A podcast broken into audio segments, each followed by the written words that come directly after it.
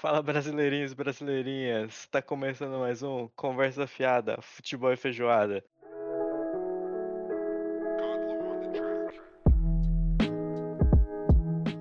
Para você que não escutou o nosso último podcast, caiu aqui e não sabe como, tava lá dando uma pesquisada no Spotify e apareceu um porquinho com uma bola. Esse daqui é o nosso podcast. Prazer, meu nome é Guilherme.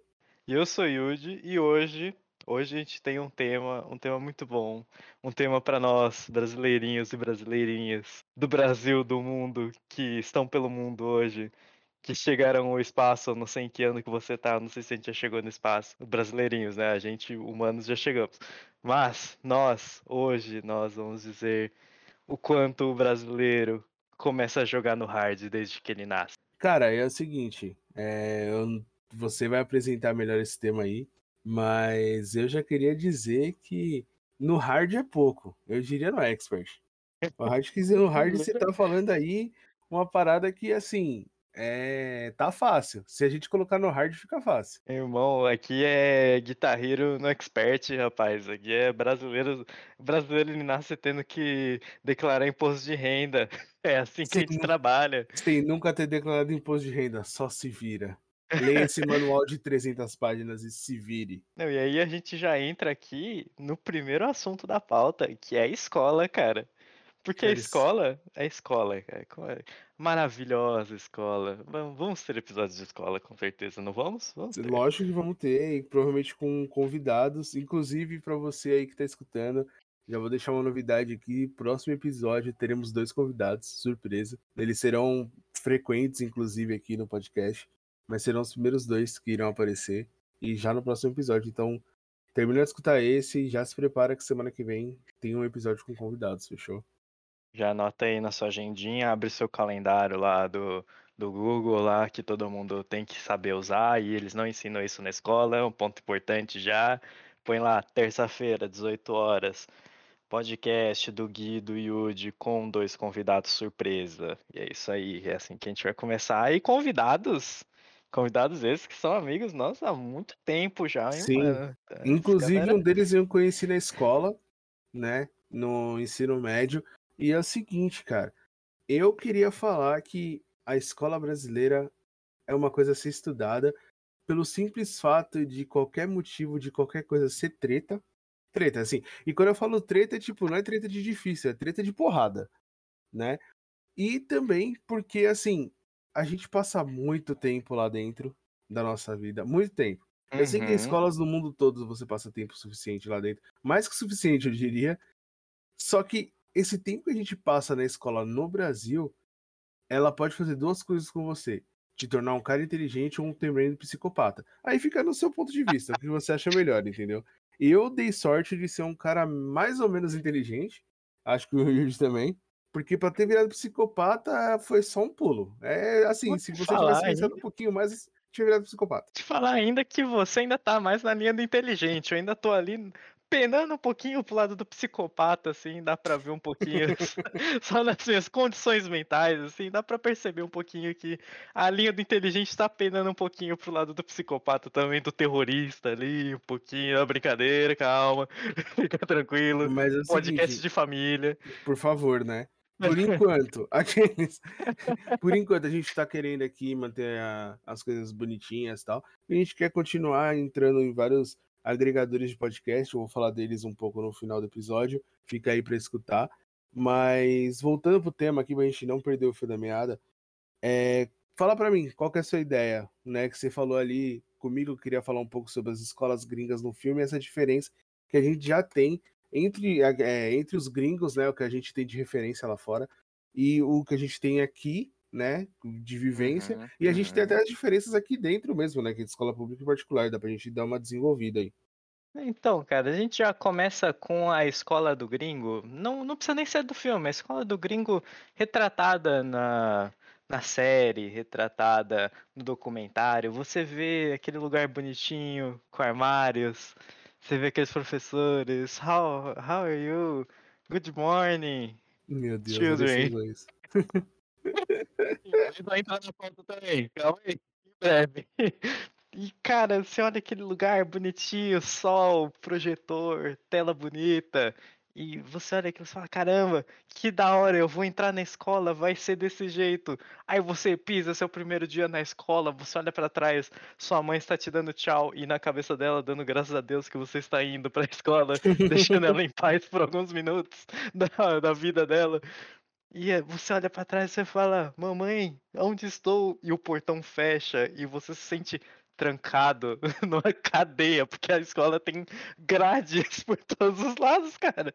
E realmente, assim, se você eu estudei uma parte da minha vida em escola particular. Na escola particular, você tem um pouco essa sensação americana de de escola, porque não tem tanta grade, mas, mano, a gente já estudou em escola pública também, e, meu, você vê grade a cada 5 minutos, porque, assim, imagina uma escola que tem 2 andares, como a que eu estudei, né, no ensino Uhum, médio. uhum. As janelas eram pequenas, não passaria um corpo ali, mas eu tenho certeza que um adolescente conseguiria ter uma ideia de passar um corpo ali. E se não tivesse grade, a gente provavelmente cairia no chão da escola.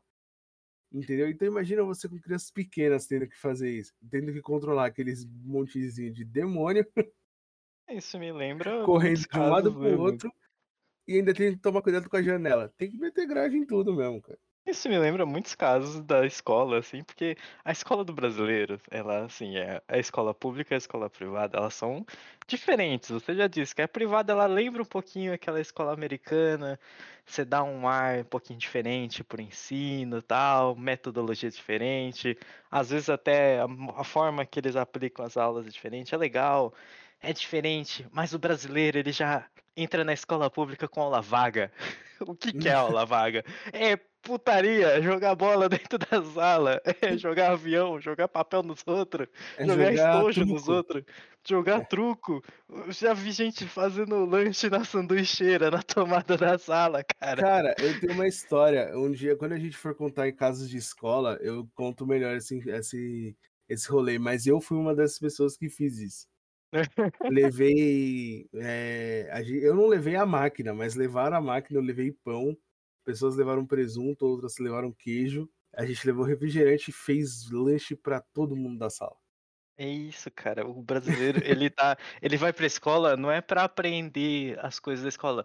Aprender as coisas na escola com a aula é consequência de estar lá, porque a escola é o lugar onde você aprende a se virar, porque você É, e está é, sozinho, cara. aí eu acho que já entra nesse primeiro ponto do porquê que a gente joga no hard desde cedo. Imagina que você vai pra escola, principalmente se for escola pública, você tá sendo largado lá, né? Porque normalmente você é um. Você atrapalha a, a boa A da convivência da mãe. família. Não, não só da mãe. A mãe é que é a maior prejudicada, mas assim, a, a galera faz uma algazarra em casa, aí a mãe se vê livre da criança, coloca ela num lugar pra ela ficar confinada lá, em que em teoria ela tem que aprender as coisas, e aí falta professor, falta estrutura, e aí vira tudo uma zona. Aí a criança tem que sair dali e fazer um vestibular. E já Com que começa. conhecimento que ela vai fazer vestibular dali 12, Isso- 12 não, 15 anos? Isso que você já deu uma pulada gigante, mas já começa no hard que você vai aprender a ler na escola e você não tem a menor ideia de como fazer isso e todo mundo passa por esse tipo de coisa. Toda, não importa a língua, você vai passar por esse tipo de coisa. Mas por que, que o brasileiro tem quatro porquês diferentes? Por quê? Por quê? Eu não sei qual porquê que é esse porquê que eu tô usando agora, entendeu?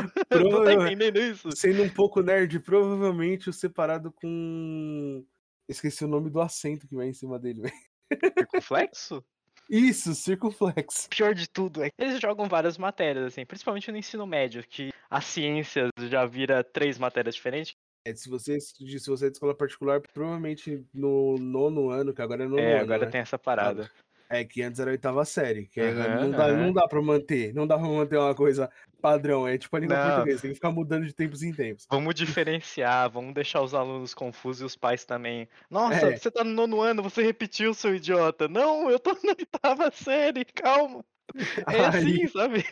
No, no nono ano, é, se você é de escola particular, pro- ou estu- você é ou estudou em escola particular, provavelmente ainda chamava ciências a sua aula, mas Uhum, já tinha uhum. divisão dentro da sala de química e física, né? Porque você já É. estudou biologia, tipo, todo o resto do, do tempo, né? É, ciências é meio que biologia até a sétima série, né? Ou menos, Exatamente, né? exatamente. Você estuda só biologia praticamente, é tipo. E o pior, o pior de tudo não, é legal, é incrível assim, quando você às vezes tá deitado na sua cama, pensando assim, nossa, amanhã eu preciso acordar às seis e meia da manhã, agora são três horas. Você fecha os olhos e vê uma palavra na sua cabeça do nada, gerúndio. Aí você fala, que que é isso? que que é isso? Cara, Pra vamos, com- onde? vamos combinar que a língua portuguesa, no geral, é difícil pra caramba, né, mano? Assim, eu tinha Cara. dificuldade pra caramba de aprender espanhol, porque espanhol tem uns passados muito louco. Tipo, a gente tem o passado, o pretérito mais que perfeito, os caras também tem uns pretérito chavoso muito doido também. Mas o português, no geral, é uma língua muito difícil. A gente vê até os gringos que se aventuram a aprender o português, a Uhum. dificuldade, né, que a gente tem né, uma das coisas que é muito em pauta hoje em dia é o gênero neutro, né? É, o, pessoal, Aham. o pessoal quer adotar o gênero neutro para uma forma de equalizar a parada toda, mas a gente é tão filha da mãe que a gente tem, eu não sei se foi você que comentou esses dias, a gente tem É, Gênero pra artigo- coisas. a gente tem artigo para coisa, então assim, é a lâmpada e o caderno, entendeu? Tipo assim, o português é difícil nesse, nessa proporção, entendeu? Aí o Bom. gringo vem aqui e chama a caderno e o lâmpada e dane-se, entendeu? O brasileiro faz o quê? Ele ri do gringo, ele fala, puta, é burro, hein? Cara, Não, mas é porque assim, não é que o gringo é burro, né, mano? É porque o gringo tá sendo inserido num universo que é muito mais difícil. Porque assim, tá jogando New Game Plus dele, né, mano? exatamente, assim, o cara lá, os caras lá lê manual, a gente não lê manual, parça. Que é manual, cara- mano? Os caras estão tão acostumados a fazer a intro, né? Tipo assim, É. ah, eu, eu vou lá e, e faço toda a introdução. Vou, eu começo, vamos, vamos puxar o videogame que é a nossa área.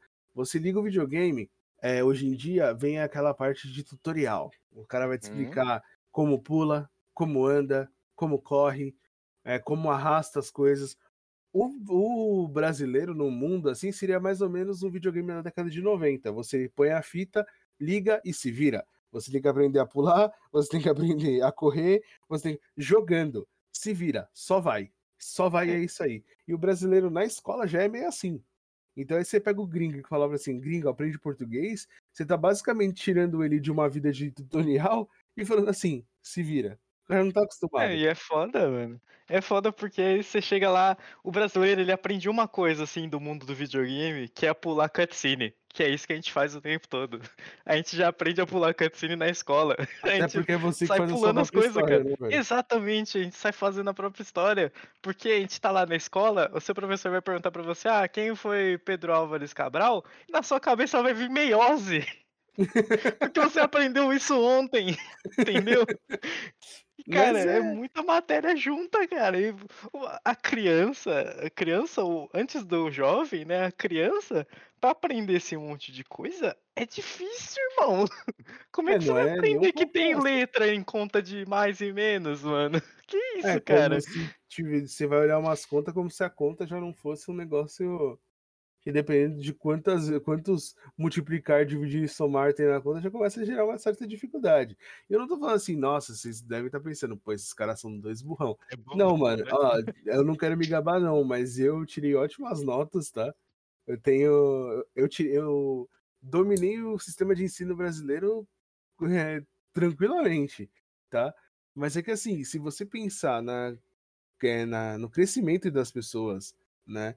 E de Uhum. como as coisas se- são impostas, né? É complicado, cara. Imagina que você é uma criança que não tem que fazer nada, daqui a pouco você tem que estar aprendendo a somar um mais um, e aí usar palavras que você nunca ouviu na vida, porque todo mundo fala com você em casa de maneira tranquila, e aí daqui a pouco você tem que descobrir que você não pode falar nós vai, entendeu? Você tem que falar do jeito certo, nós vamos. E por aí vai, entendeu? Então, assim, é uma vida, é um momento cheio de descoberta, e a gente gosta de falar que é mais difícil ainda pro brasileiro por causa das condições que tá tudo acontecendo, velho. Você olha no, no geral, assim, você pergunta, né, sobre as experiências das pessoas, e você Uhum. nunca vê uma experiência extremamente positiva numa escola pública, por exemplo, que é, é o, a maior, o maior acesso de todo mundo no país, tá ligado? Uhum. É que a escola pública é o ensino grátis que você está lá para aprender. A sua função naquele momento não é ser um funcionário, é aprender. Você é fácil na, na teoria, é facílimo. É sua mãe vai te jogar na escola, você vai ficar preso lá por sete horas, seis horas, não sei, faz tempo que eu não vou pra escola. e você vai ficar preso lá aprendendo durante esse tempo todo, menos nos 20 minutos de intervalo, que é onde acontece jogar bola e briga, que é uhum. as melhores partes da escola. Que aí as, as três melhores partes da escola é chegar, o intervalo e ir embora. É só isso. E, cara, aí eles te jogam lá e você tem que aprender as coisas. E o, o- já começa aquele negócio que o brasileiro tem que aprender inglês na escola, cara. É um bagulho assim que você fala, não, é uma língua global, é um método de comunicação que você vai poder se comunicar no mundo todo. E a gente vai falar um pouquinho disso daí depois, ah, mais a fundo, assim, um pouquinho mais direto. Cara, você aprender inglês na escola é o verbo to be que você vai saber e você vai esquecer. Exatamente. Nem você só vai ver isso. Você vê isso na primeira, na segunda, na terceira, na quarta série, por aí vai. É sempre verbo to be. Terceiro do colegial. Você tá lá na, na última aula, última aula do terceiro ano. A professora, hoje nós vamos uma atividade facinha aqui, tranquilinha, verbo to be, tá bom? E é isso. E aí, cara, você tá lá, assim, na escola, como, como antes já dito, e eu vou reforçar isso o tempo todo, que você está solto no mundo, porque o brasileiro ele é solto no mundo, né? Ele não é colocado graciosamente numa instituição de ensino, ele é solto no mundo. E você joga ele lá para ele aprender português, para ele falar, diferenciar mais de mais, para ele saber que mais é na conta e fazer adição. E, cara, aí ele vai lá pra escola, você pensa assim, ok, estou na escola, tá na hora de aprender. O que, que eu vou fazer? Aí vem um cara e fala assim, irmão, vamos brigar no intervalo. E aí começa a lei da sobrevivência da escola. e assim, o cara te arruma briga com você por a troco de nada, tá ligado? Tipo hum. assim, não é que você bateu nele ou você dedurou ele pra professora. Ou... Não, é assim, ele só quer te bater. E é, é isso. O cara não vai com a sua cara. Ele só, tipo, não vai coçar a cara. Ele vai falar assim, irmão, não gostei de você. Você parece ser metido. Vou te encher de porrada na escola.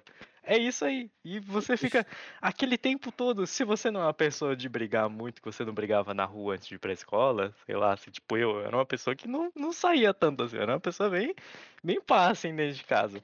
Aí o cara falar um bagulho desse pra mim, eu vou ficar pensando o dia inteiro. Falar, cara, o que, que eu fiz pra esse cara, mano? Que, que porra, que, que é isso? O que, que tá acontecendo, mano? Não, e o melhor é que assim, se, se, você for tipo eu e você, né, no caso aqui, ouvindo, uhum. se você é tipo nós dois, você vai ficar pensando assim, meu, mas assim, eu vou apanhar. Porque você não briga, cara. Tá você fala assim, você já fica com aquela sensação de caramba, mano, eu vou sair daqui e vou apanhar. Porque sim, tá ligado? Eu não sei brigar. E aí você fica, mano, eu vou apanhar. Tipo, a primeira vez você fala, porque assim, a segunda você já fala assim, tá, beleza, agora primeiro você proteger minha cara. Mas a primeira vez você fala assim, mano, eu não sei o que fazer. Aí você acha, aí você tenta puxar na sua memória informações de filmes, séries. E aí você vê que, aí você descobre sem querer que, mano, é tudo uma enganação, porque você não vai aprender a dar um chute do Daniel San isso é pra poucos, hein? Chute do Daniel é. San do nada e vai nocautear o cara mal. Não, velho, você só vai apanhar. E assim. É, você não vai dar, você não vai dar aquele soco mágico do Bruce Lee de uma palma só e jogar o cara longe assim do outro lado da rua. você não vai conseguir fazer isso porque o cara vai te dar um socão e você vai cair. É isso aí.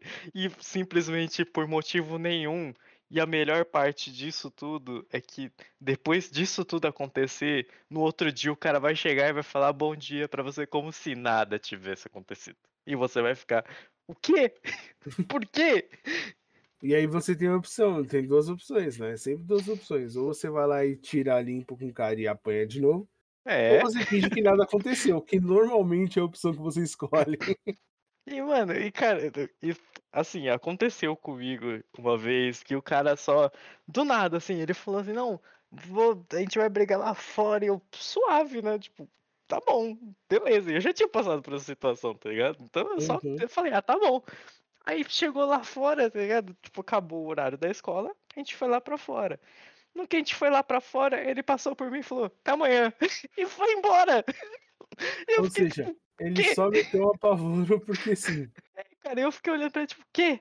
Aí tinha um cara que ele era tipo uma conexão entre eu e esse moleque aí, que no final das contas ele acabou virando um parceiro meu, mas ele hoje em dia a gente não tem mais tanto contato.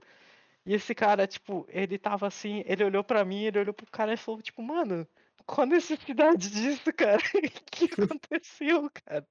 Eu, tipo, sei lá, mano, sei lá, vou pra casa, vou comer um churros ali e vou embora, cara. Achei que ia ter um evento. Não teve nada. Porque, porque, normalmente é um evento, né? É, então, a briga da escola, é um evento. Uhum. E aí, mano, eu, eu, eu lembro que a primeira vez que, tipo, como isso da escola particular, aí vem aquele contraste básico, tá ligado? as tretas normalmente não aconteciam na escola. Porque sempre tinha algum adulto por perto e acontecia muitas ameaças, tipo, uhum. ah, eu vou te pegar de porrada e não sei o que, mas como não saía ali, era uhum. muito difícil. Agora, onde rolava treta, né? Nossa, isso que eu vou falar é muito papo de boy.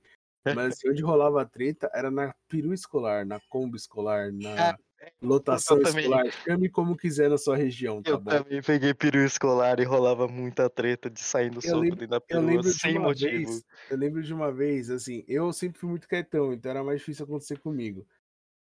Só teve uma vez que eu bati num moleque, que o moleque tava enchendo o saco, eu dei um tapão com as costas da mão na barriga dele e foda-se. Mas assim, o... a primeira treta que eu vi acontecer foi um menino que ele tava enchendo o saco eu não vou falar nomes aqui, porque vai que ele tá escutando esse negócio. Eu não tenho mais contato com ele, mas amigos em comum, tá ligado? Uhum. O, é, tipo, ele pegou e tava enchendo o saco da irmã de um cara mais velho que nós. Uhum. E aí, mano, esse moleque levantou na perua assim, ficou em pé, porque é um carro em movimento, mas as crianças ficavam em pé lá dentro, né? Aí que é o levantou... treino pra pegar a condução. Ah, com certeza. Aí ele levantou assim e falou: Mano, para de mexer com a minha irmã. Aí o cara, não, você é um otário, eu vou continuar zoando. E continua zoando. Ele, eu falei de você parar de zoar minha irmã. Aí ele, não, cala sua boca, não sei o que. Lembrando que o moleque tava folgando, era mais novo. Nisso, o cara pulou, ele, mano, ele pulou por cima de dois bancos escolares assim e deu um soco no olho do moleque. Só que aí você pensa, mano, complicado. E, a, e, o adulto dessa situação, onde estava? Dirigindo. Indo. Entendeu? Tipo assim, não tinha o que fazer. Tanto que assim que o soco rolou e o moleque começou a chorar, ele ficou com o olho roxo. Quando isso rolou, mano, ela parou a perua no meio da avenida, desceu, foi lá, pôs o cinto nos dois, um longe do outro, e mandou os dois ficar quietos. Chegou na casa dos dois, ela desceu e ela demorou para falar o que tinha acontecido, não sei o quê. A mãe do menino capeu queria pegar o outro na porrada. Aí quando a mãe do outro chegou, pegou ele na porrada. e aí foi mó auê. E aí assim, podia ter sido resolvido na conversa, entendeu? Muitas coisas, muita, muita coisa na escola pode ser resolvida na conversa. E esse negócio de briga me lembrou que aonde muito acontecia a briga na escola que eu estudava, era na rua em frente à escola, porque era uma rua meio esquisita, assim, era uma rua que só descia carro, não subia carro. Então a gente sempre via de onde que o carro tava vindo. E assim, tipo, as pessoas atravessavam e formavam aquele aquela gangue em volta, assim, fechava um círculo, uma arena de UFC, um octógono, para as pessoas brigarem. E teve um belo dia que eu estava saindo, sei lá, na sexta série, eu não, eu não tinha ideia, eu estudava de tarde, tinha o pessoal da manhã que estava saindo, eu estava entrando, né? Eu estava chegando na escola e tinha um aglomerado de pessoas, e eu, como todo brasileiro, sou curioso, né? Eu fui lá, dar uma bisoiada, né? Foi, você vai se enfiando ali, vai olhando assim, tipo, o que que tá acontecendo aí? Quando eu boto minha cabeça para ver o que está acontecendo, tem uma menina segurando a outra de frente para a calçada, batendo a cara dela na guia da calçada. Meu Deus, velho. e assim, eu não entendo por que, que aquilo aconteceu. Eu não sei qual foi o motivo que gerou aquilo, mas estava acontecendo uma cena de filme de ação ao vivo na minha frente. E eu tava lá uma criança olhando, tipo, nossa, o que está acontecendo aqui? o que está Não, assim, acontecendo? E a galera é muito revoltada. Isso daí é pra mostrar como que a gente já nasce jogando numa situação completamente diferente e mais difícil do que os outros, cara. Porque assim, eu não tô falando que no, nos Estados Unidos não tenha problemas na escola e brigas, não sei o Uhum. quê. Eu assisti os filmes. Tinha aquele filme lá que tinha a música do Coolio, tá ligado? Gangsta Paradise, que era Uhum. de uma escola. Eu lembro disso aí. E assim, ah, as escolas problemáticas, dos guetos e não sei o que e tal. Eu sei, mas assim, mano, imagina que 98% das escolas públicas do país são assim, velho. E elas não Entendeu? precisam nem ser do gueto, tá ligado? Não Pode ser de qualquer ela pode ser de lugar. qualquer Ela lugar, é de entendeu? qualquer lugar, ela pode ser do bairro mais top que tem, pro bairro mais não top que tem. E você vai estar na mesma situação que o outro cara tá, que é você estar jogado lá na situação encarcerado. Você não sabe o que está acontecendo. Você está cercado de grades, cercado de vigias, que são as pessoas que andam no pátio para controlar as crianças de correrem e tomarem o banho de sol dela 20 minutos por dia. E você só tem uma saidinha pra voltar pra casa, dormir e voltar pra prisão. Entendeu? Mano, e aí você coloca as crianças nesse, nesse, nesse lugar, né? Nesse cárcere. E aí você quer que elas cresçam e lidem com a vida como ela realmente é. Que é uma situação complicada no país, porque vamos combinar, a gente já falou aqui de, do Covid, da palhaçada que rolou no último episódio. Uhum, Aí você uhum. já vê a questão política como é zoada. aí você volta mais um episódio e aí você lembra da- que as coisas são caras, que você precisa trabalhar e por aí vai. Então, assim, a gente já falou de dois problemas gravíssimos aqui, aí você começa a perceber que o brasileiro é diferenciado dos outros caras de outros lugares e tal. Lógico, tem alguns lugares piores que o nosso, mas assim, você percebe que essa parada toda é- na escola é meio que pra te preparar porque vai vir depois, que com certeza vai ser pior, tá ligado? Com Não vai- talvez- certeza. Talvez não tenha tanta agressão física quanto você é criança, mas aí pelo menos aquela, aquelas tretas ali te prepara porque vai vir depois, que é a treta chamada vida, né, velho? E, cara, não tem agressão física? Tem sim, cara. Claro que tem. O transporte público é agressão física todo dia. É, você entendeu? Eu tô falando de porrada, tô falando assim, você não vê dois adultos, tipo o clube da luta, mão. Ah, não. Apesar que no transporte público eu já vi. Eu também já vi, cara. Ele- Já eu já vi, vi já vi. Mano, eu não lembro, eu não, eu não lembro se eu tava indo pra faculdade, se eu tava indo pro trabalho. Eu entrei uma vez no busão, no busão não, no metrô. E aí, ali na Estação Penha, pra quem não sabe, tipo, metrô de São Paulo, de manhã e no, no horário de pico da manhã, sentido centro, tem Uhum. alguns vagões que. Tem alguns vagões, não, tem alguns trens que vêm vazio e param em determinadas estações. Porque essas Uhum. estações ficam muito cheias.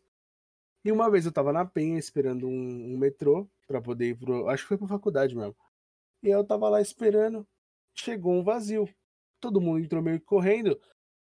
E nisso uma moça desequilibrou. Só que ela desequilibrou porque uma outra moça que tava atrás empurrou ela. Como todo Uhum. mundo se empurra pra entrar. Sim, educação zero. E aí, o. Também é educação zero. Aí Escola, que escola. você lembra que a gente falou da escola? Então, educação zero. Aí, Lembra da aula vaga? É isso aí. Aí o que aconteceu? A moça que desequilibrou, ela pegou, olhou pra outra, viu a outra indo sentar no lugar que teoricamente ela sentaria, foi lá, puxou ela pelo cabelo e começou a socar a mina. Tipo, provavelmente ela tava puta porque ela teve que acordar cedo, deve ter pego o busão lotado, sido encoxada porque isso é um problema real e crônico no país. Ela, mano, ela já devia estar irada e era tipo 7 horas da manhã. Ela devia estar iradaça. Aí a outra empurrou ela, foi o estopim, tá ligado? Podia ter sido qualquer coisa. Podia ter sido tipo. A mina podia ter pedido desculpa, coisa que ela não fez. Queria dar treta, porque a mina devia estar no limite dela. E ela começou a socar, mano. Ela segurava pelo cabelo. A mina, imagina, uma a que tava socando tava em pé, a que tava sentada tava em defesa, porque, tipo assim, do nada uma pessoa pega pelo cabelo e começa a socar a cara, mano. Uma atrás da outra. Pá, pá, pá, pá. E assim, acontecendo. É, cara, quando você apanha nisso- desavisado. E nisso aí você olha, tem todo mundo em volta olhando. Aí algumas pessoas pegam o celular pra filmar, outras fingem que nada tá acontecendo. E é isso. né? E a vida continua, entendeu? porque é brasileiro, isso aí é um dia normal na vida de um brasileiro. Entendeu? É a situação, é a situação cotidiana do brasileiro em que você está sentado no seu banco do metrô, colocando o seu fone e alguém te puxa pelo cabelo. No momento que você piscou uma vez, você está olhando o trem vazio, na outra você está olhando o chão levando soco. É assim. tipo isso. A vida do brasileiro é assim, cara. Você, você acorda, você pisca, você está dentro do ônibus. Você pisca de novo, você está sentado no metrô. Você pisca de novo, tem alguém te batendo no chão. E aí você começa a entender, tipo, que nem eu falei, o porquê que a gente já entra na escola é, preso e toma, aprende isso aqui, se vira. E Uhum. tem um negócio, né, na escola que a gente não falou, que é aquela coisa de, ah, você tem dúvida, você pergunta. Experimenta perguntar na escola. Experimenta. Eu, eu diria assim, só experimenta. Porque assim, eu era um cara que tinha dúvidas. Eu preferia esperar a aula acabar e perguntar pro professor depois do que Uhum. perguntar na hora, porque aí vem uma parada chamada bullying. E isso é um tema que eu vou deixar pra depois, pra um outro episódio, porque eu sofri bullying, tá ligado? Eu também, eu também. E eu pre- acho que a gente tem que falar um pouco sobre isso, mas vamos deixar para outro episódio. Agora, assim, você faz uma pergunta na sala de aula, as pessoas te destroem, mano. Elas te criticam horrores e aí te chama de burro, te chama disso, ri da sua cara. Aí tudo isso acontece, não é à toa, tá ligado? Eu acho que deve ser um projeto de governo, cara. Eu também Cara, acho, acho ele que tá no assim, currículo. Mano, vamos lá deixar esses caras zoado, zoado assim, tipo, os caras vão olhar e falar assim, mano, eu odeio esse lugar, mas eu tenho que vir, porque aí quando ele vai pro trabalho e encontra um lugar horrível, que é o metrô e o transporte público, ele olha e fala assim, mano, passei 15 anos da minha vida nessa merda aqui, isso aqui é fichinha pra mim. E aí o brasileiro vai, vai indo nessa, tá ligado? Sempre empurrando tudo do jeito que dá, porque ele já se virou na escola. Então, isso aqui, dane-se, isso aqui vai ser fácil pra mim também. É que você vai aprendendo literalmente no trancos e barrancos, que é te, te levar no chute na bica até lá em cima e te empurrar lá de cima, que é a escola. E você vai aprendendo na escola a se virar, a cair, aprender a cair, aprender a não apanhar, aprender a perguntar no final, igual a gente fazia. Porque se você perguntar no final da aula, faltando, sei lá, cinco minutos, você vai tomar uma vaia que a escola inteira vai escutar que você fez uma pergunta no final da aula. Todo Não, mundo da você vai escola inteira. Ninguém nem sabe quem é você, mas você já vão, você vai passar no corredor e vai escutar assim. Nossa, você viu o cara lá? Tipo o Yudi. Nossa, você viu o Yudi? Perguntou no final da aula, mano. Era pra aula acabar 11h40, acabou é, 10 pra meio-dia, porque o cara fez a pergunta faltando dois minutos pra acabar a aula, mano. Olha que idiota. E o Nossa, cara nem te cara conhece, babaca. o cara nem te É, conhece. cara, o cara nem sabe seu nome. Viu, o Flávio? É o Flávio passando lá e você não chama Flávio. É assim, sabe, tipo, é, Aquele é assim que funciona as coisas. perguntando no final da aula lá, ó que trouxa. Olha lá, lá, lá, o trouxa lá, olha lá, eu vou zoar ele. ô, ô, E começa uma gritaria na escola inteira. E você fica se perguntando, por quê? Por que isso está acontecendo? Qual porquê eu estou usando agora? Por quê? eu, porque pra mim hoje fica claro que é porque você vai pegar um metrô que você pode ser agredido. É, com Você vai ter certeza. que pegar, você vai ter que acordar três horas antes de você entrar no trabalho pra conseguir chegar no horário, entendeu? Acho que é por isso que a gente passa por essas coisas na escola. E, cara, a escola, a escola, principalmente, assim, a escola ela te ensina a você manter uma postura. Por mais que as pessoas não mantenham essa postura, ela te ensina a manter uma postura no mínimo adequada, que é fica quieto e escuta o que eu estou falando. É uma postura importante para você aprender, porque dependendo de quem estiver explicando, ele só vai explicar uma vez. E isso ele já te ensina como é que a faculdade e a vida funciona, que ele vai explicar uma vez só. E se você tiver dúvida, o professor vai falar: "Você não entendeu o que eu falei para você?" É assim que Não. funciona. E assim, aí quando você volta aquela comparação com as escolas que a gente vê em filme, gringa e tal, você vê que é totalmente diferente, cara. Porque assim, o... não é que o professor babaca não tem nos outros lugares, mas aí você começa a perceber que assim, lá o cara tira a dúvida. O Uhum. cara não sabe, ele pergunta, ele tem reforço, ele tem outras paradas, entendeu? Tipo, ele fica mais tempo na escola fazendo optativas, sabe? Ele é uma Uhum. outra vida, assim, mano.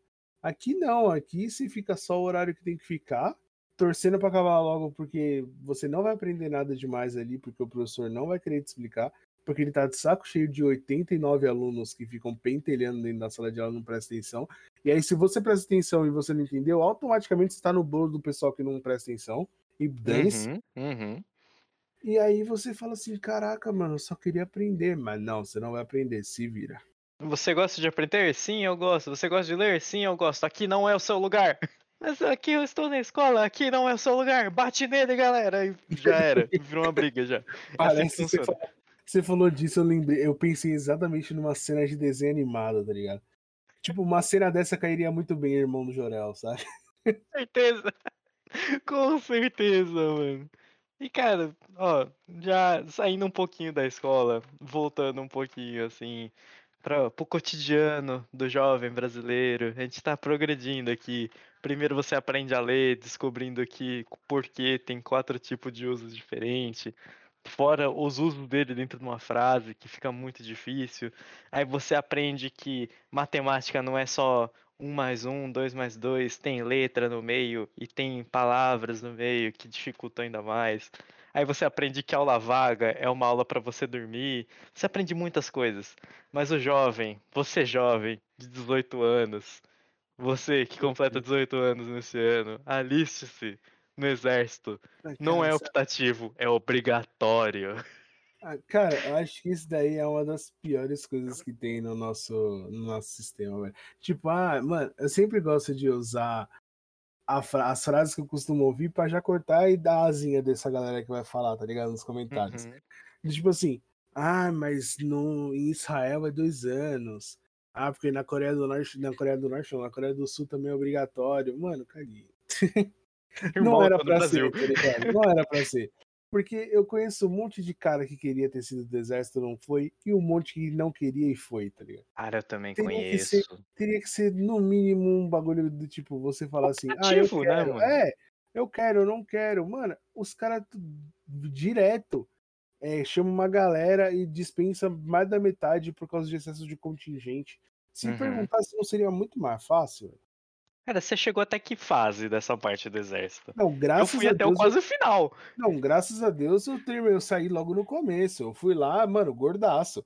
Os caras das duas, uma assim, ó. Se eu pego um cara que quer me reformular, igual um monte de amigo meu encontrou, já é assim. Ah, esse é gordaço, vai trabalhar aqui pra ficar magrinho. Vou dar força pra esse moleque. Ele é assim porque ele é relaxado. E aí eu dei maior sorte que o cara que escolheu se eu ia fazer ou não, olhou e falou: Uhum. Nossa, ele é gordaço, mano. Deixa esse moleque pra lá, vamos pegar um mais fortinho. Dei maior sorte. Eu só fui lá, jurei a bandeira e meti o pé. Dei sorte. Irmão, irmão, é que assim, quando eu fui fazer, eu tava ainda, eu tava terminando a escola e. Não, terminando a escola não. Tava terminando o curso técnico e já tava no meu primeiro ano de faculdade. Então, eu terminei a escola, fui pro técnico, entre a escola e o, e o final dela, né? Peguei o técnico, entre o meio do técnico e o final já comecei a faculdade junto, então, tipo, eu tava o tempo todo fora de casa. E eu tinha que me alistar, é obrigatório. Se você não se alistar, você não faz um monte de coisa. Inclusive, você não viaja, você não tira documento, você não financia carro. Porque o brasileiro tem que financiar carro, ele não paga carro à vista, não. Você não pega dinheiro de casa, você não consegue fazer contrato de, de trabalho, você não consegue uma carteira de trabalho decente. E várias coisas assim, porque o exército é obrigatório. E eu fui lá, fui eu, assim, sem conhecimento nenhum, porque eles não te ensinam o que, que você tem que fazer, eles falam que você tem que ir lá e se alistar. E você vai, mais uma vez jogado ao mundo, você vai. Com aquela É. cara de cão arrependido. Eu ainda fui na prefeitura, não sei como é que funciona hoje, acho que é por site que você agenda pra ir, deve ser alguma É, coisa esse- assim. esse- o meu irmão, quando foi, ele agendou. Mas assim, esse, a gente depois tem que falar disso, do tipo, você, é, os caras jogam a gente pra fazer as coisas e ninguém explica. Eu lembro, que, eu Exatamente, lembro que quando eu era moleque, ainda tinha uma propaganda que falava alistamento obrigatório, não sei o que, sei lá. Tipo, mas não falava onde eu tinha que ir, como eu tinha que fazer. É. E aí, assim, eles nada. jogaram, jogaram a responsa do meu pai. Meu pai explicou pra mim onde eu tinha que ir. E quando eu fui, eu já tinha internet. Mas Uhum. eu fico imaginando na época dele, tipo, o pai dele, quando ele chegou nos 18 anos, não tava lá. Minha avó deve ter falado pra ele que tinha que fazer, os irmãos mais velhos dele. Mas se ele não tivesse, tipo, se ele fosse filho único e a minha avó nunca tivesse ido, ele não ia saber nem Uhum. onde pisar pelo exército. Ia ter que perguntar pra alguém, porque assim, não é matéria na escola. Sabe, tipo assim, a gente tem uma. A gente tem várias regras na nossa Constituição e a gente chuta o que deve ser. A gente, a gente se programa assim, ah, mano, é, não posso matar, não posso roubar e. É tipo, ah, regras é éticas. Vou fazer. Tipo assim, regras éticas. É, é, isso aqui véio. parece errado? Sim, não vou fazer. Exatamente, mas você não sabe se pode fazer. Às vezes tem um negócio que você quer fazer e você acha que não pode, e aí você vai descobrir que pode depois, cara. É, e, e aí... às vezes tem um negócio que você quer fazer e você acha que é legal, e você descobre que é estelionato. Exatamente. É assim, cara. É assim que funciona.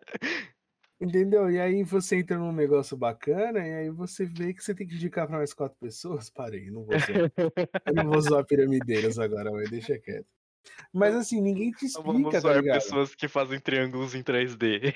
Exatamente, mas assim, você, ninguém explica essas paradas. E aí você vem e fala assim, putz, agora eu tenho que servir ao exército, seja lá o que isso for. Uhum. E aí, cara, eu fui lá na prefeitura, 6 horas da manhã, que era a hora que ela abria lá para fazer essa parte do exército.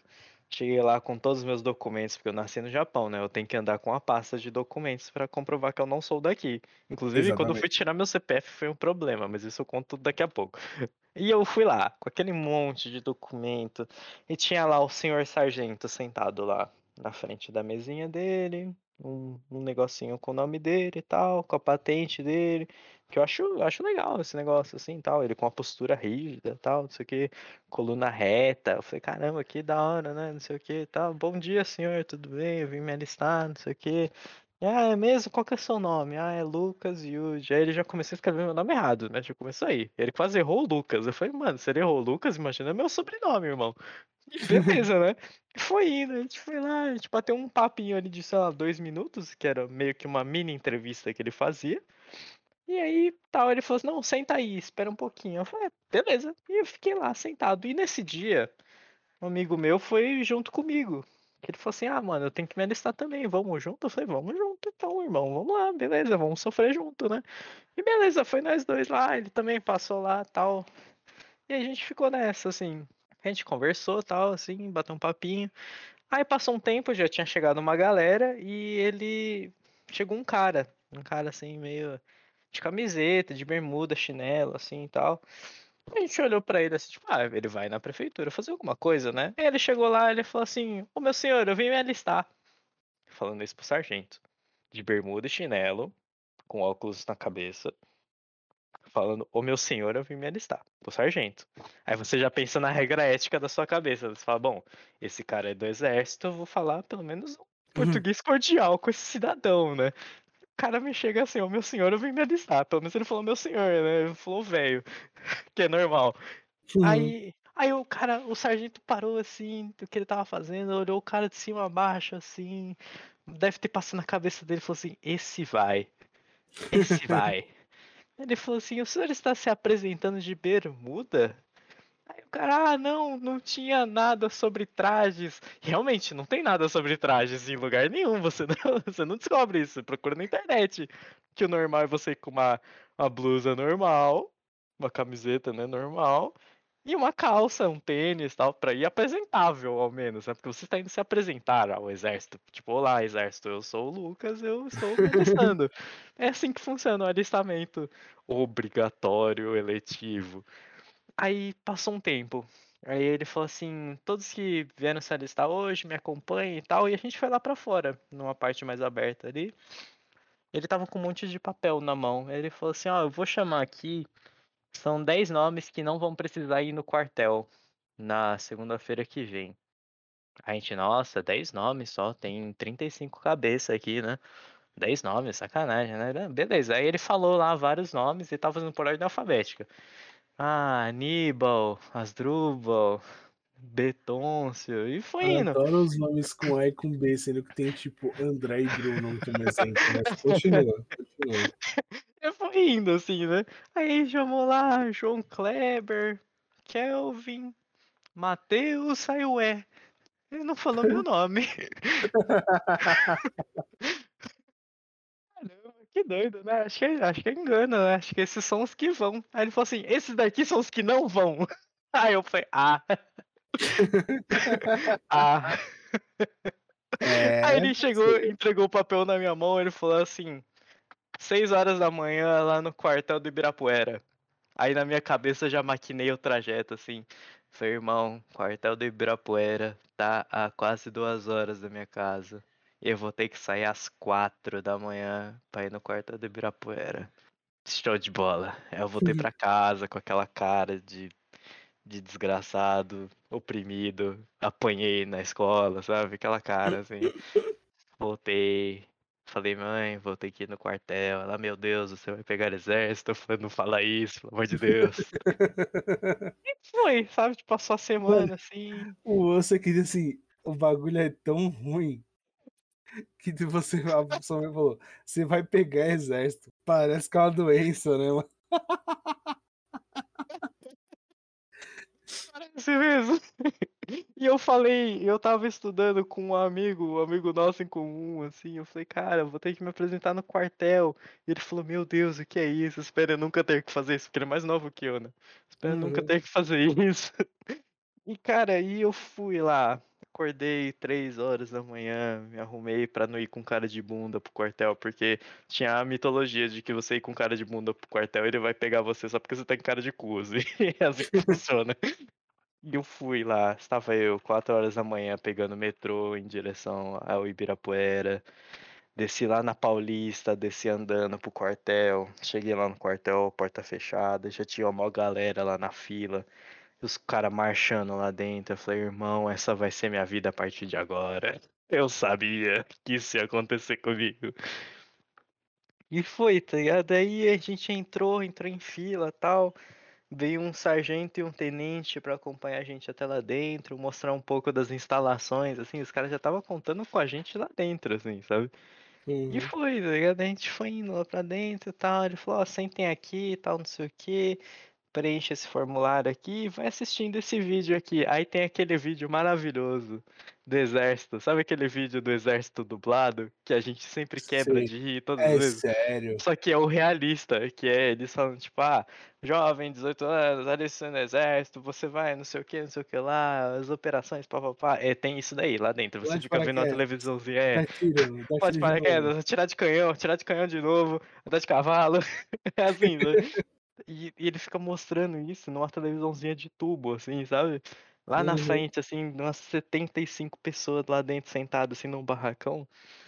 E fica esse negócio, assim, fica aquela tensão, meu Deus, o que está acontecendo? Aí chegou lá o tenente, falou sentido, aí você olha assim, tipo, o que que faz sentido? Não sei. Como é que faz isso? Aí você vê todo mundo levantar, se levanta, né? Você fala, pô, eu estou fora da minha área de, de segurança, vou levantar. Aí ele fala, coloca todo mundo em fila lá, divide todo mundo em três batalhões, que é assim que eles chamaram, né? Três batalhões e tal. Ó, vocês vão aqui na ala médica primeiro, não sei o que, beleza, né? A gente subiu lá, né? Primeira fila tal, fui eu tal, foi um amigo meu também, junto comigo.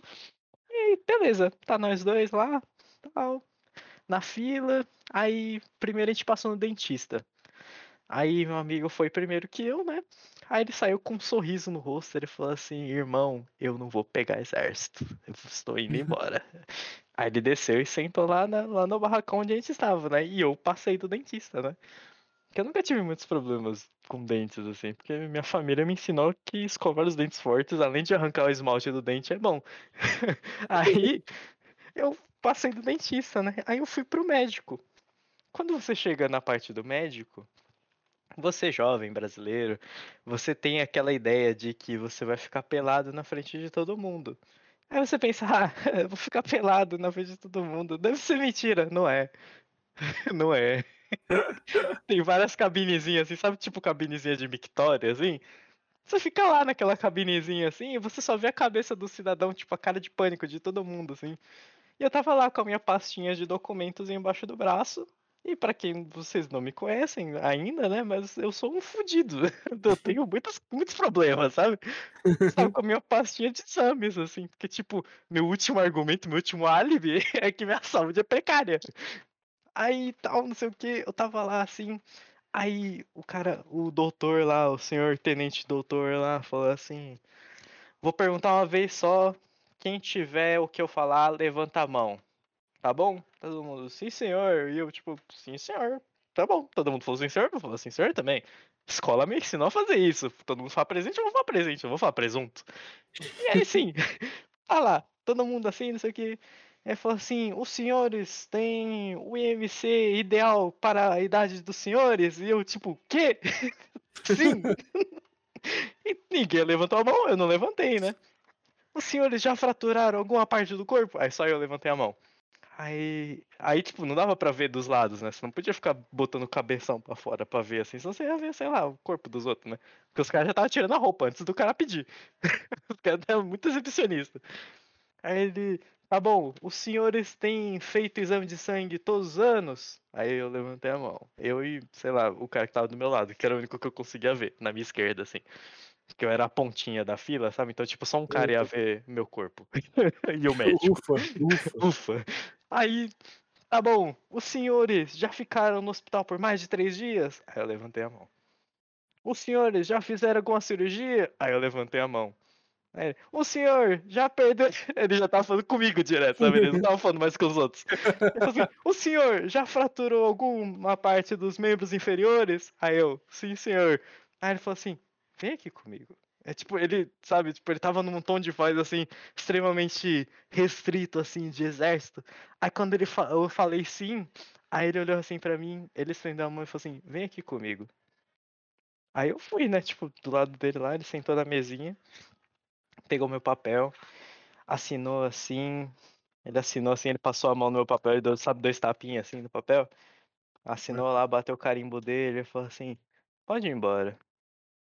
Eu acho que, é, acho que a hora que ele olhou pra mim, ele falou assim: esse cara é tão fodido que eu não vou deixar esse cara ir pra lá, que ele só vai dar, ele vai dar custo.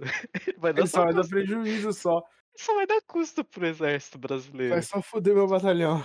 Enquanto eu tava indo embora, tinha o pessoal que passava dessa parte médica, que ficava pelado, que fazia toda essa parte, porque o cara fazia aquele negócio de levantar a bola, levantar é, a bola pra ver se é, tem todo esse negócio. Tem todo esse negócio aí. Aí tal, não sei o que, eu tava indo e tinha uma parte mais pra frente que era onde você escolhia a companhia que você ia atuar. Que era a aeronáutica, a marinha ou o exército, né? E tava lá um, um representante, não, eram dois representantes de cada uma dessas companhias. E os caras estavam lá, assim, uma postura, assim, durona, assim. E eu fui passando devagarzinho, né? Porque eu sou brasileiro, sou curioso. Eu saí zoião, assim, né? Aí uhum. falou assim, senhor, você vai, vai atuar em que, não sei o que, que batalhão? Aí o cara falou assim, marinha. Aí os caras da marinha, marinha, caralho! Bateu na mesa pra caralho, assim, eu, que? Que? É, mano. Que isso, cara? Não, porque quase ninguém descia escolhe, a escada. né, mano? É, enquanto eu descia a escada, os caras estavam comemorando pra caralho, assim, tudo, sabe? Aeronáutica, cara, exército, porra, não sei o que, não sei o que lá. E eu desci assim, eu sentei lá no barracão, falei, caralho, o cara me dispensou porque eu sou fudido, irmão. Graças. Mano, eu ia falar, caralho. acho que a primeira coisa que eu ia falar por causa disso é, caralho, eu fui dispensado eu sou fudido, que top, mano. Falei, eu sentei assim, aí meu amigo falou assim, e aí, te dispensaram? Eu falei, irmão, eu sou fudido, cara. Eu acho que é a única vez que a gente fala essa frase com felicidade, não. Mano, eu sou um fudido. Caralho, eu sou fudido, irmão. E é muito engraçado que antes da gente ir pra essa parte, meu amigo tava falando assim: se eu entrar pro exército, eu vou pro exército e vou entrar na bandinha. Eu ficar tocando instrumento. Eu falei, é mesmo, é mesmo, eu também vou. Mano, olha essa porra, velho. É uma boa ideia, cara, tá inteligentão, hein, irmão. Vou pra bandinha também. Falou tudo agora, parça. Eu vou pra bandinha. Então, aí, mano. Ah, diz aí. Aí eu sentei lá, né, no barracão lá. E tinha lá o senhor tenente comandante lá, não sei qual era a patente daquele cidadão, mas era uma patente do exército grande, né? Porque ele tava lá comandando jovens. E tava lá sentado mexendo no celular, assim, e ele tava puxando papo com a galera, assim, né? Tipo, quando ele enjoava de mexer no celular, ele descia do palanque que ele estava e ia puxando papo com a galera, sentava do lado, batia um papo. Uhum. Ele era um cara legal, assim. Aí ele sentou assim no meu lado e falou assim: se você passasse, você iria pra qual? Eu falei, aeronáutica. Ele olhou pra mim assim, ele falou assim: Legal, da hora, da hora. Você não tem muito porte, mas dá pra ganhar com o tempo. Aí eu, tipo, caralho, o cara me chamou de fudido na moral aqui. na moral. Sendo meu parça, me chamou de fudido na moralzinha, assim. Tá ligado? você não tem porte, não, mas talvez aí, talvez dê. Quem sabe, tá ligado? Aí ele falou assim: dá pra pegar o administrativo se você quiser. Ele me chamou de fudido duas vezes, tá ligado? Eu queria falar beleza. que ele previu o futuro que você fez administração. É, com certeza, com certeza, ele previu o futuro pra caralho. Ele falou assim: você tá estudando? Eu falei: é, tô entrando na faculdade e tal, não sei o que. Ele é. Você tá fazendo pra qual? Eu falei pra administração e pra engenharia. Ele, pô, da hora. Espero que dê tudo certo, pá, não sei o que. E foi embora, tá ligado? Mó cara gente fina mesmo, conversando assim. Falei, pô, da hora, os caras do exército é da hora, né? Aí passou os caras marchando de cueca. cueca e meia. Aí o caralho, é, Olha que situação de fudido essa. É, mano. Não, faz você tá sentido, tá passando tá ligado? marchando de e meia, velho. Olha lá, du... O mano, cara marchando e meia, sete horas da manhã. Cara, no quartel de Virapuera, que é grande pra caralho. Eu duvido que os outros exércitos sejam assim, mano. Cara, não Na faz moral, isso é muito coisa de brasileiro, velho. Não tipo faz assim, não, nenhum, eu vou esses caras, eu vou colocar eles pra marchar de cueca e meia, tá ligado? Vou zaralhar a vida desses malucos. Aí você falou é aí, isso, mano, dessa parte do exército de que, tipo, é obrigatório que a gente tem que se lascar aí, mano, e viver com esse medo aí quando você faz 18 anos. Mano, o ano que você faz 18 anos, eu lembro que, mano, é um terror, assim, absurdo, velho. Porque, assim, você tá saindo da escola, basicamente, tá indo pro, uhum. pra faculdade ou pra vida depois do ensino médio, assim, onde você já é considerado adulto, e aí você uhum. não, você chega numa fase da vida onde você só sabe que você tem que trabalhar e fazer faculdade, você não tem noção nenhuma do que acontece dali para frente. Você tem um monte de lápis assim, você sabe que você vai poder encher a cara, mas para encher a cara você sabe que você precisa de dinheiro, para dinheiro você tem que trabalhar e tipo, você sabe pedaços, fragmentos do que é o, o futuro. Mas aí você falou um bagulho que me chamou bastante atenção, que é essa parada de viajar, que tipo, você vai viajar para fora, por exemplo, para o Brasil não, mas você vai viajar para fora, é, sair aqui da América Latina, né, do, do Mercosul aqui, você já precisa de um passaporte, você precisa de um visto, uhum. e aí para você conseguir o passaporte você precisa ter uma reservista. Se você é homem, você precisa ter uma reservista ou um comprovante lá de que você serviu ao exército, né? Sim, sim. E aí vem a parte que é top, né? Você, pro brasileiro que é, se você estudando escola é, pública, né? Você teve aquele inglês top do verbo to be. E aí você é jogado num país. Jogado não, né? Você paga. Aí se você paga, você vai lá na CVC, parcela em 24 vezes sem juros, uma viagem para um lugar onde fala inglês. Uhum, uhum.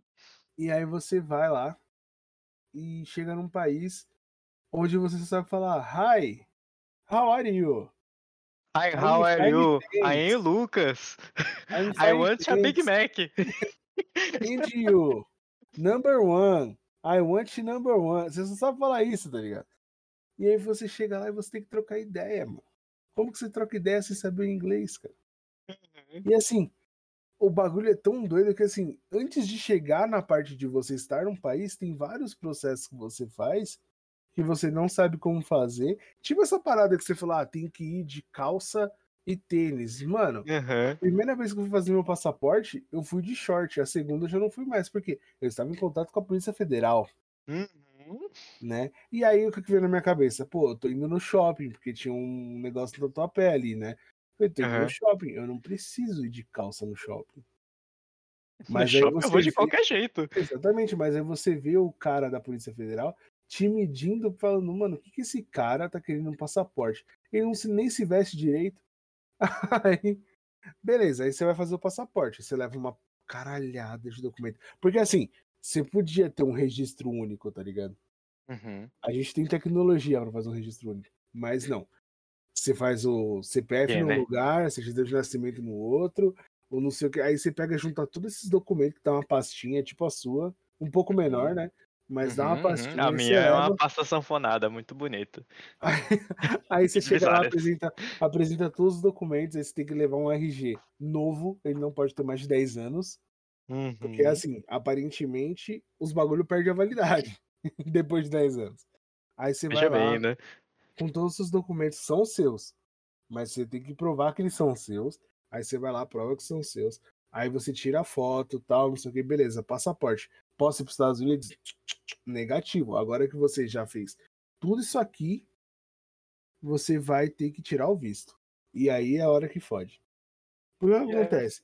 O brasileiro tem a fama de ir para os Estados Unidos, por exemplo, e fica lá. Uhum. Não sem visto de permanência. Vai e fica. Como ilegal mesmo. Porque Uhum. lá as condições são melhores e não sei o que. Tem aquele sonho americano, né? De liberdade. E aí, o processo para tirar o visto, ele é muito mais dificultoso pro brasileiro e gera um medo do caramba pra quem vai tirar. Porque você fala assim, mano, eu tô naquela idade. É muito louco pra homem, principalmente, assim, putz, tô com 19 anos, os caras vão achar que eu não vou voltar. Uhum. E aí eu tenho que ter passagem de ida e de volta já comprada, mas pô, não queria que eu queira voltar. Aí você já fala assim, mano, eu queria, eu preciso de passagens de ida e de volta. Mas, cara, eu vou comprar já as passagens sem, sem saber se eu vou ter o visto ou não. Aí começa a gerar aquele medo. Aí você fala, não, vou arriscar. Aí você vai. Aí chega lá, o cara te pergunta, o cara mal entende, às vezes, dependendo do cara que vai te entrevistar, o cara nem manja de português direito. E é mó difícil de explicar.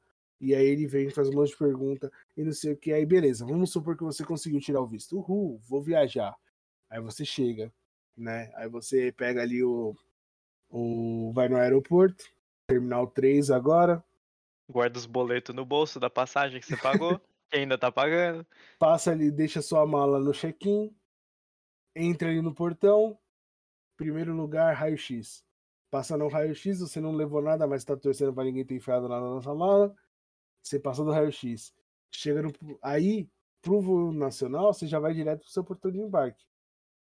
No, no voo internacional tem outra parte. E essa parte é foda. Que é, É, quando cara, vai é foda, passar mano. na imigração. É, O foda é acontece. que É que assim, quando você tá lidando com sair do país, é que assim, eu não saí do país, eu entrei no país. Foi diferente comigo, porque eu não tinha a competência de pensar o que eu estava fazendo, senão eu não teria entrado. Veja bem.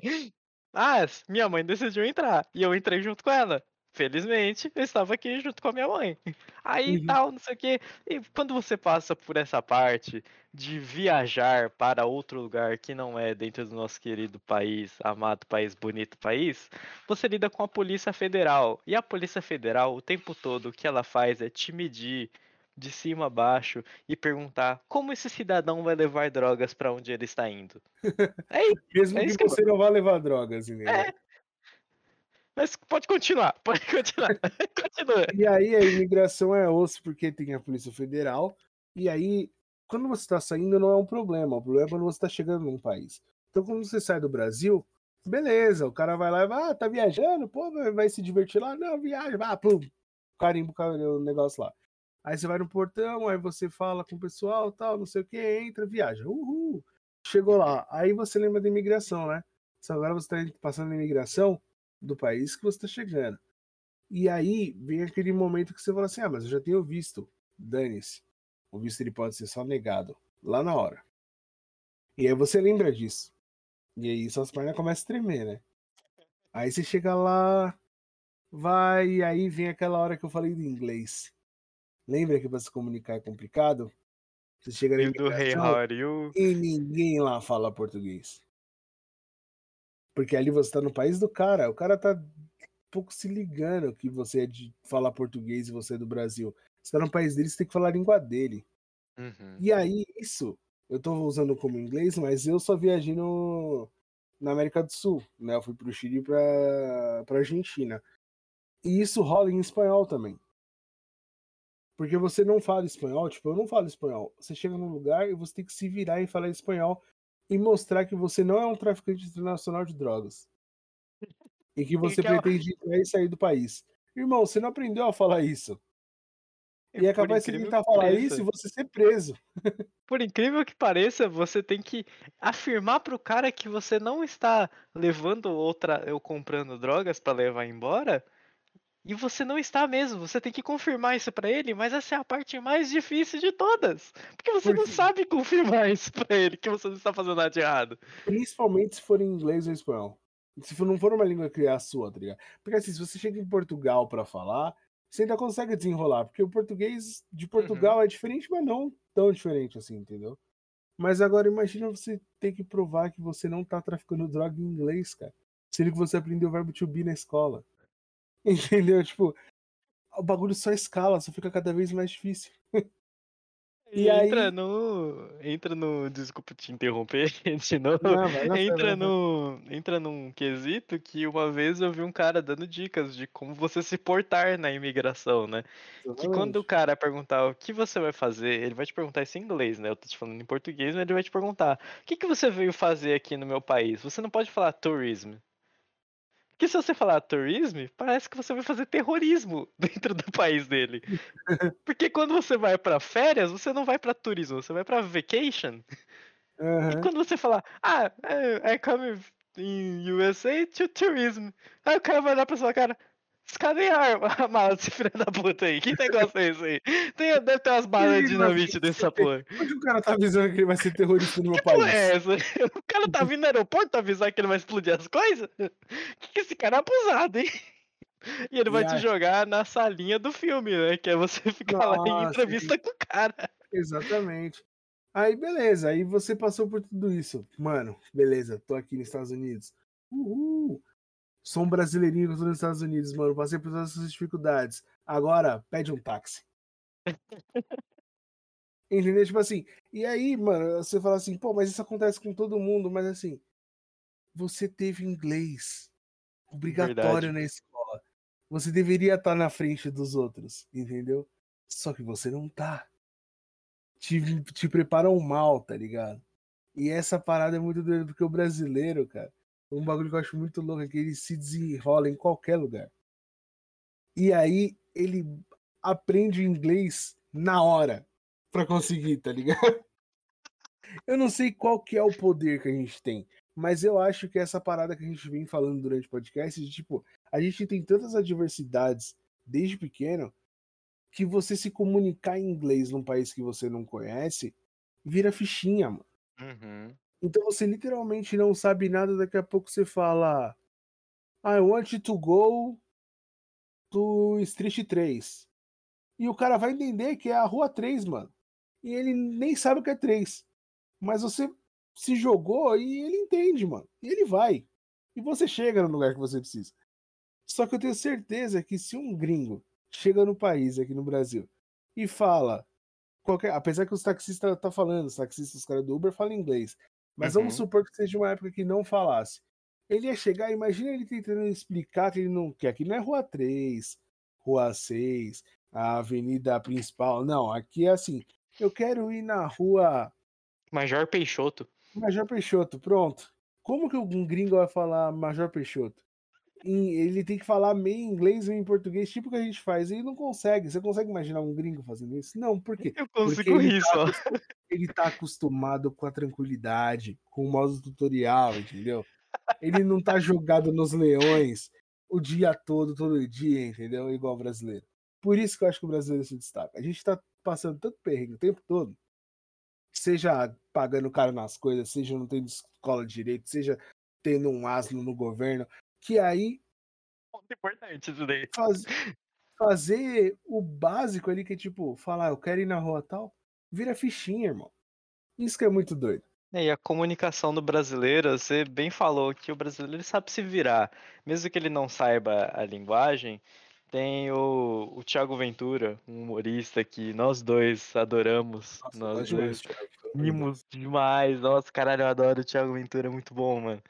E, cara, ele, uma vez ele falou que quando ele foi para os Estados Unidos, ele ouviu, ele sabia que tinha um brasileiro lá, quando ele ouviu o cara falando, take it easy é o meu pau. É assim que funciona, sabe? Tipo, o brasileiro, ele consegue, ele entende o que o cara tá falando, só que na situação que ele tá, ele tá tão eufórico que ele começa a juntar as coisas e o gringo, ele entende que o cara tá puto, porque ele vê no semblante dele. Ele fala, cara, esse brasileiro tá maluco, ele vai me espancar de porrada. E é assim, o brasileiro ele resolve as coisas na porrada. Porque aí você, com a gente, tudo que a gente tá falando, se você parar pra pensar, em algum momento a gente falou no podcast. Porque assim, o brasileiro resolve na porrada porque ele resolve na porrada desde criança.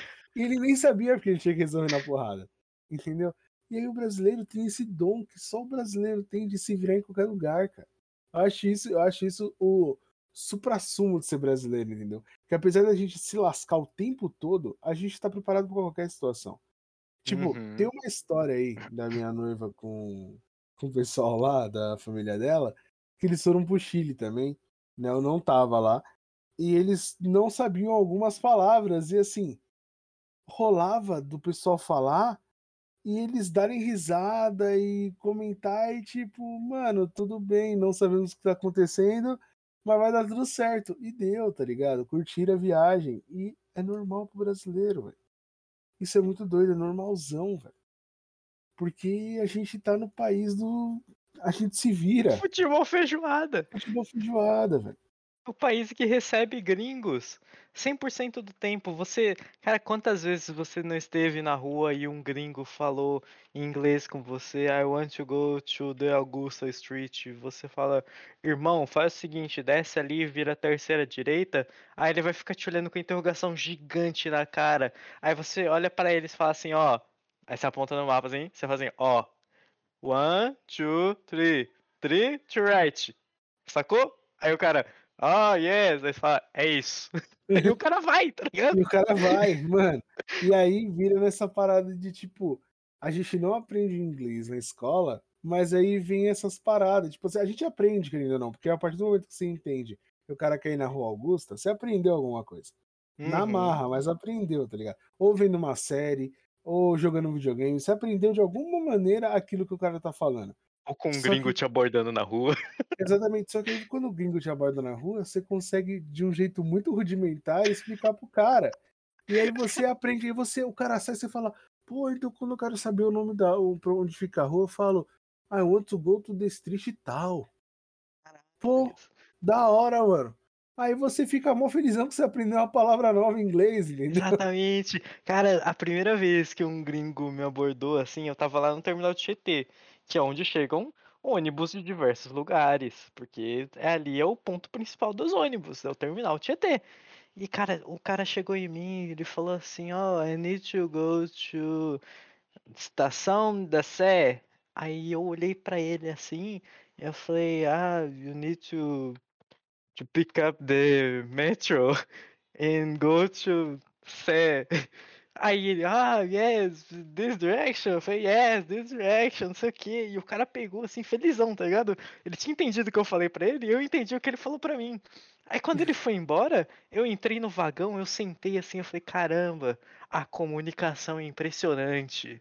Como eu adoro isso.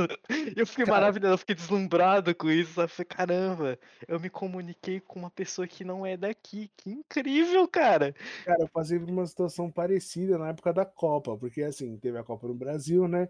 E uhum. teve jogos em São Paulo. E aí uma vez eu tava indo, acho que eu lembro o que eu fui fazer no centro da cidade. Eu não lembro se eu fui encontrar minha noiva, se eu fui é, só fazer alguma coisa, resolver alguma coisa lá, porque tem muitas coisas que a gente resolve no centro da cidade. E aí eu tava indo comer um lanchinho, tipo, acho que foi um Taco Bell que eu fui comer, alguma coisa do tipo. Uhum. E aí eu tô lá na fila e o gringo, mano, tava perdidaraço, tá ligado? Você tipo, percebe que ele é gringo, né? É, Você vê de longe. Ele, ele chegava, ele queria perguntar, ele perguntava pra pessoa, só que a atendente não tava entendendo. Aí eu falei assim, mano, vou mostrar a hospitalidade brasileira, né? Cheguei lá e falei, excuse me, what do you want? Aí ele, ah, I want this. Aí ele começou a explicar pra mim, eu não vou lembrar o diálogo todo aqui. Aí eu falei, ah, ok. Eu cheguei para ela e falei assim, ó, ele quer isso, isso, isso, isso. Ela, ah, tá bom. Ela fez o pedido. Aí ele quer pagar como? Eu falei assim, é, é, é, how do you want to pay? Ele, oh, money. Aí ele, eu falei, dinheiro. Aí ela, ah, deu 35 reais. Eu, is 30, 35 reais. Aí ele, ah, ok. Abriu a carteira, me deu 50, eu peguei, paguei pra ela, ele me deu o troco. Aí ele, ah, oh, thank you, não sei o que. E eu resolvi o problema do gringo. Aí depois eu peguei e falei assim, caralho, foi o tradutor simultâneo de um gringo. É, cara, cara, é muito bom quando você passa por esse momento e no momento assim você tá tipo, eu quero ajudar esse cara, porque ele tá fora do país dele, tá se sentindo desconfortável porque ele não tem, ele tem a barreira linguagem. E quando você quer ajudar esse cara, você tá sendo o seu coração puro e hospitaleiro brasileiro, tentando ajudar o cidadão. Mas, mano, teve uma vez que eu tava no parque, você conhece o Serete, provavelmente conheço, alguém que tá ouvindo conhece o Serete. É um parque que tem aqui praticamente perto de casa, assim. E eu tava lá, andando, assim, caminhando com um amigo meu, assim, não sei o que. Possivelmente aconteceu alguma hora de nós nos separarmos. Ele provavelmente foi pra casa dele e eu continuei por lá. E, cara, apareceram duas pessoas muito grandes na minha frente, assim, loira, branco, branco, branco, o cara e uma mulher. Cara começou a puxar umas, umas palavras com Z, com CH, com J, puxadaço, assim.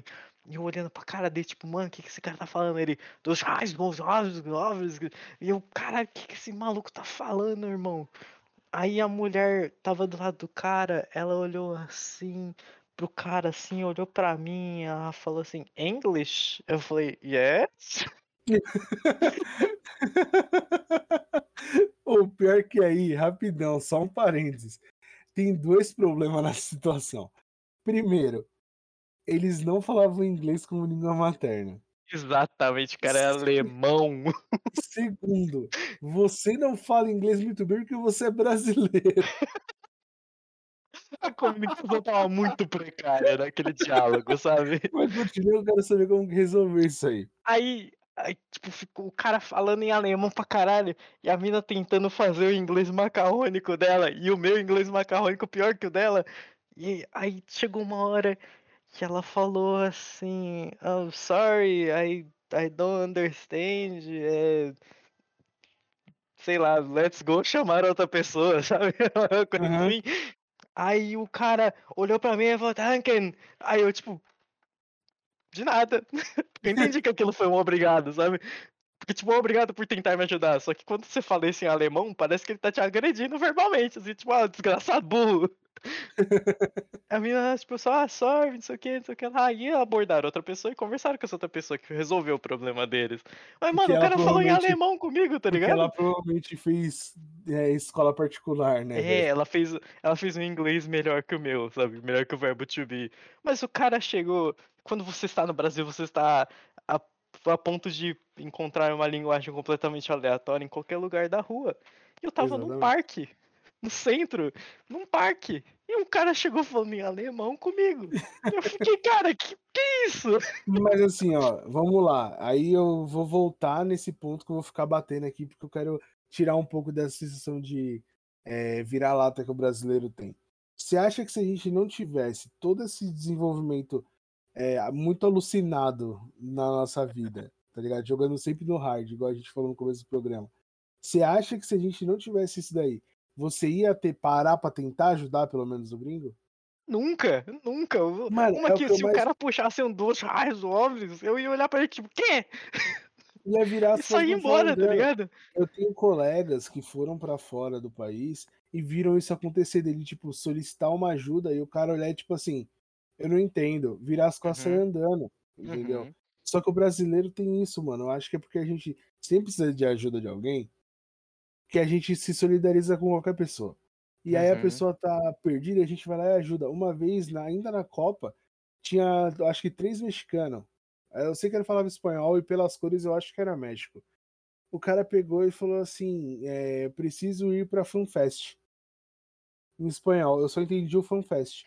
Uhum. Aí eu perguntei para eles: é, do centro? Aí eles sim.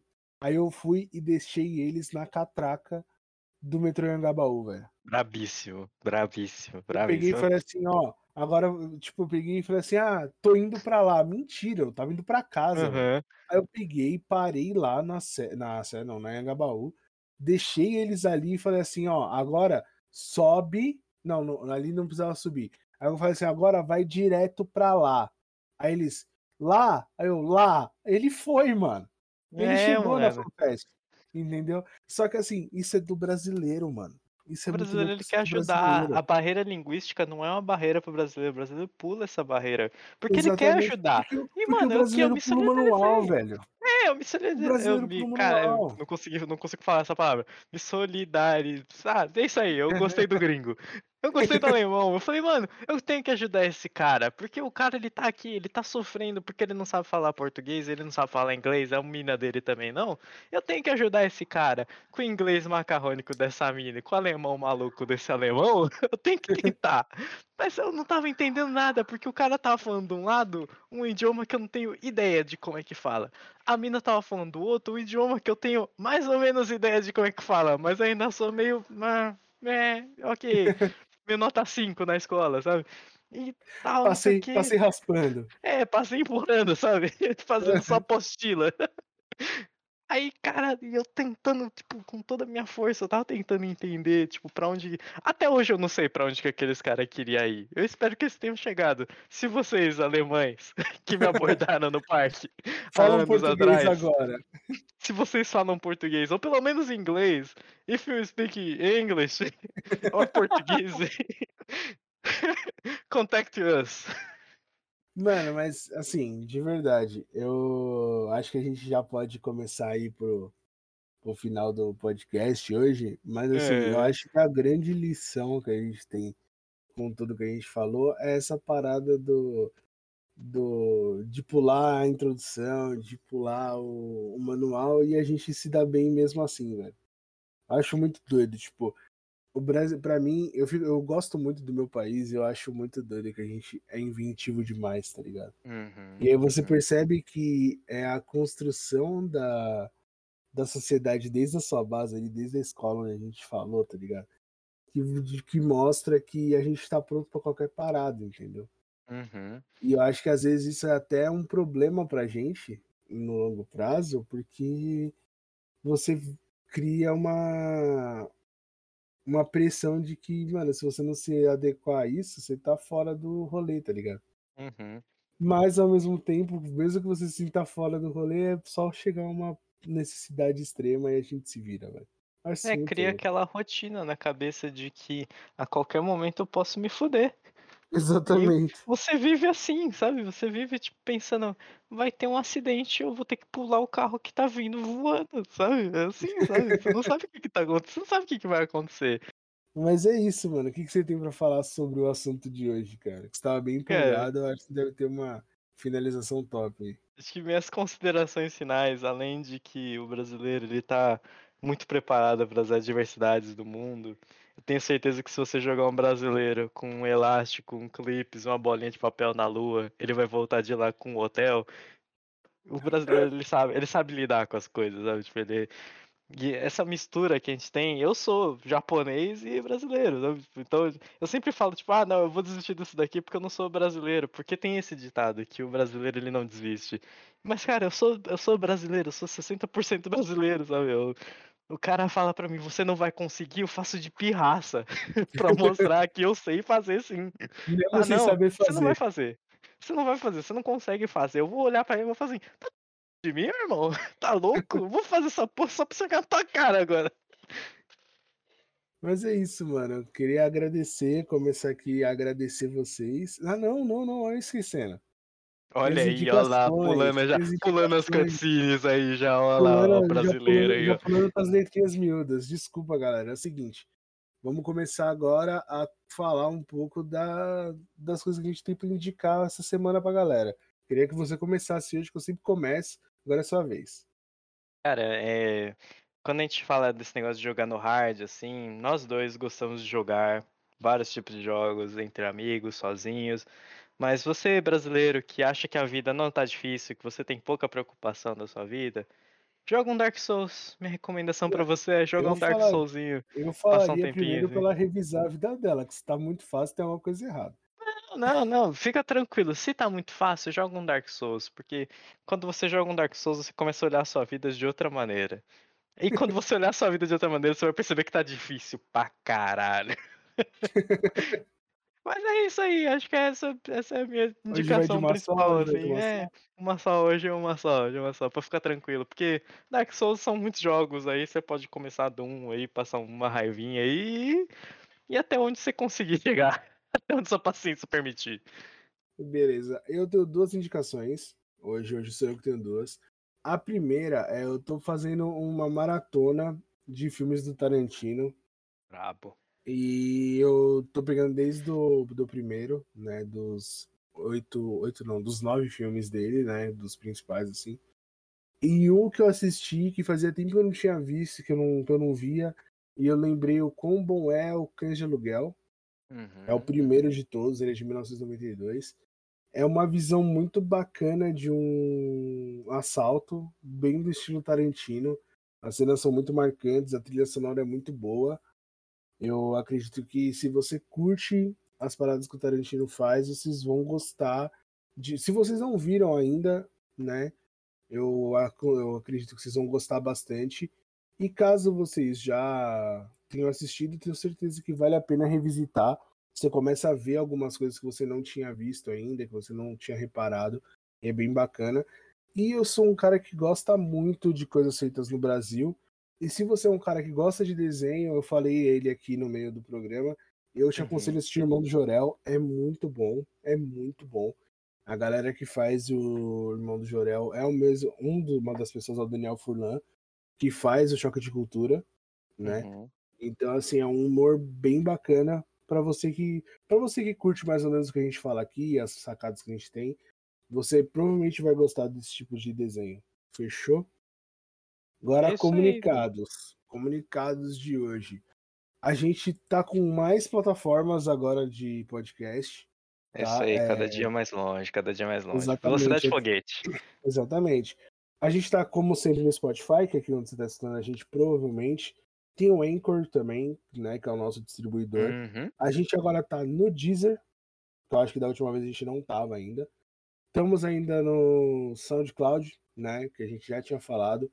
Inclusive, os, os episódios eles sobem lá um pouco mais devagar, porque a gente tem que subir eles manualmente, né? Então, talvez o episódio demore um pouco mais para sair, mas tá saindo no SoundCloud. A gente agora também tá na Amazon Music, tá? A Amazon, eles têm agora uma sessão de podcast e a gente tá lá já. Estamos no Breaker, no Castbox, que é um dos maiores agregadores de podcast do mundo.